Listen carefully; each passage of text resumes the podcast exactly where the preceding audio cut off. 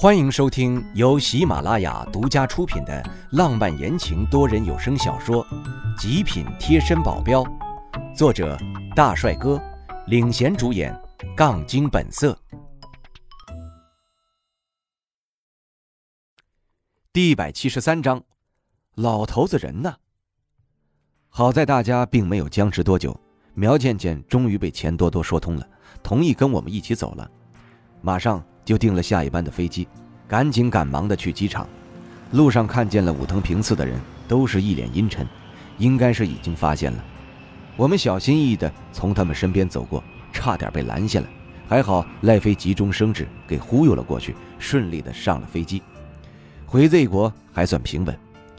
帝都下飞机，于代冲他们直接去了总部，我没去，而是接着带着苗倩倩和钱多多回冀省。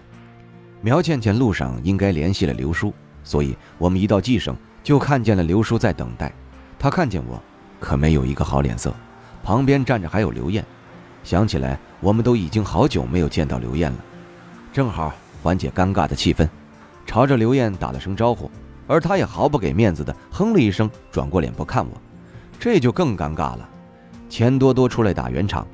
大家这么久没见，就不要这样了，一起出去吃个饭聚聚吧。钱多多跟刘叔倒是接触多了，我知道刘叔也把钱多多当自己人，他站出来说话也好使，也算是给了我这个面子，一起去吃了个饭。我为了中间不尴尬，叫来了徐正他们，这样一来，一张圆桌子上都快十个人了。刘叔，我知道我有很多地方做的不对，得不到您的原谅，这是应该的。但我还是想要敬您一杯酒。我端起酒杯站起来，刘叔脸色缓和了些，不过手上还是没有动作。我端着酒杯的手变得有些僵硬了。徐正看不过去，小声的嘟着嘴：“第一次见老大这么低声下气了，那老头还不给面子。”声音虽不大，可我们包厢也不大呀。他的声音传入了我们大家的耳朵。我瞪了他一眼：“别乱说话。”他闭上了嘴巴。不过刘叔总算是端起了酒杯，对着我的方向举了一举，一口咽下。我心中的石头放下一半。这刘叔对我的态度好了一点，这就说明有机会呀。不过后面吃饭，他还是对我爱理不理，我就不去碰壁了。吃完饭，我试着去接近苗倩倩，可她在我一过去的时候就躲开。我嘴角抽了抽，最后还是没有太多进展。没留几天。我就要继续赶去 M 国了，约好了半个月的时间就要过去了，可老头子那边没有联系我，这不对劲儿啊！赶到 M 国的第一件事就是去找老头子，可我到他家没人，去学校问也是一样，这老头子已经半个月没来上课了，怎么会这样啊？总不会凭空消失了吧？我回到驻地，问杜钱他们是怎么回事儿他们说，就在前几天，黑手党内部好像出事儿了，但具体不知道是什么。里面很多成员都离开了，经常有大动静传来，他们不敢靠近，所以到现在都不知道发生了什么事情。大动静应该就是 SSS 级别的任务造成的，因为是基地里面，措施做得特别好，所以就没有什么大能量传出来，大家都不明所以的。我们不知道发生了什么，但斯特朗家族一定知道什么。我再一次登门拜访，门口还是那两个，不过这下他们认识我了，二话没说就让我进去了。这次运气不好，在里面的只有罗宾和罗德。我问他们什么都是一问三不知，不像是在说谎，是真的什么都不知道。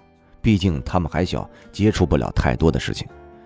这下没法子了。想要知道发生什么，就只能亲自去一趟黑手党内部了。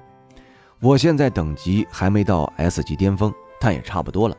我发现，自从脸部那个东西被取走之后，就算我不修炼，我也在一点一点往上涨，只不过是龟速。现在要是再拖一点时间，应该就能达到巅峰了。我去黑手党内部，只要是没有碰到 SS 级以上的，应该就没什么问题。不过，我没忘了，老头子说过，他们有五个 SS 级和一个 SS 低级，SS 低级的被杀了，还有五个 SS 级啊！现在只盼着这五个已经被解决了，这样我进黑手党就没有什么威胁了。当晚我就行动了，换上便衣，脸上也化了个妆，就怕这次不成功，以后被认出来就不好了。黑手党的位置并不隐秘，很多人都知道，问都不用问，我就知道在哪儿。一个人在黑暗中飞驰，只往着边边角角阴影的地方走。到了地方，很奇怪，外面连守门的都没有。我仔细找了，找到四个隐秘在角落的摄像头，竟是全部被损坏了。能找出这么隐秘的摄像头，对方的能耐不在我之下。我第一的反应就应该是老头子他们，除了他们，我也想不到有别人。斯特朗家族，不，他们没有这么大的胆，更不会在这个时候出动。他们一定想的是坐收渔翁之利，那就只有老头子他们了。我深呼一口气，慢慢的往里走，是一个大院子，很大，可已经被摧毁的不成样子了，更别说人了，我是一个人影都没见到。再往里面走，更是死气沉沉，这不对劲儿了，好歹也要有人吧？杜钱说黑手党里面不少人都走了，但也不至于走空了吧？对了，他们应该。有一个基地才对，基地在哪儿？正在想的时候，忽然轰隆的一声，地面颤了两颤，地震了。我脸色一变，但是震动很快就停止了，又没一会儿继续震动。再明白不过来，我就是傻了。这哪是地震呢？明明就是巅峰对决，就在地下，底下就是他们的基地。不是说他们最高只有 SS 了吗？可老头子都已经 SSS 了。叫来的人也是 SSS，怎么会僵持了这么久呢？已经超出预计时间了。难道黑手党还有 SSS 级的？如果真的是这样，那我下去绝对是被轰成渣儿啊！下去肯定是行不通了。可我也不能站在这儿坐以待毙呀！我继续在地面上找有没有人，运气还算不错，真被我找到了一个，还是一个熟人，是经常出现在西蒙旁边的那个保镖。第一次约架的时候，就在旁边没有插手的。他一个人瑟瑟地蹲在墙角，我一把上去抓住了他。你在这儿？那西蒙在哪儿？他被吓了一跳。不知道，我不知道啊。你怎么会不知道？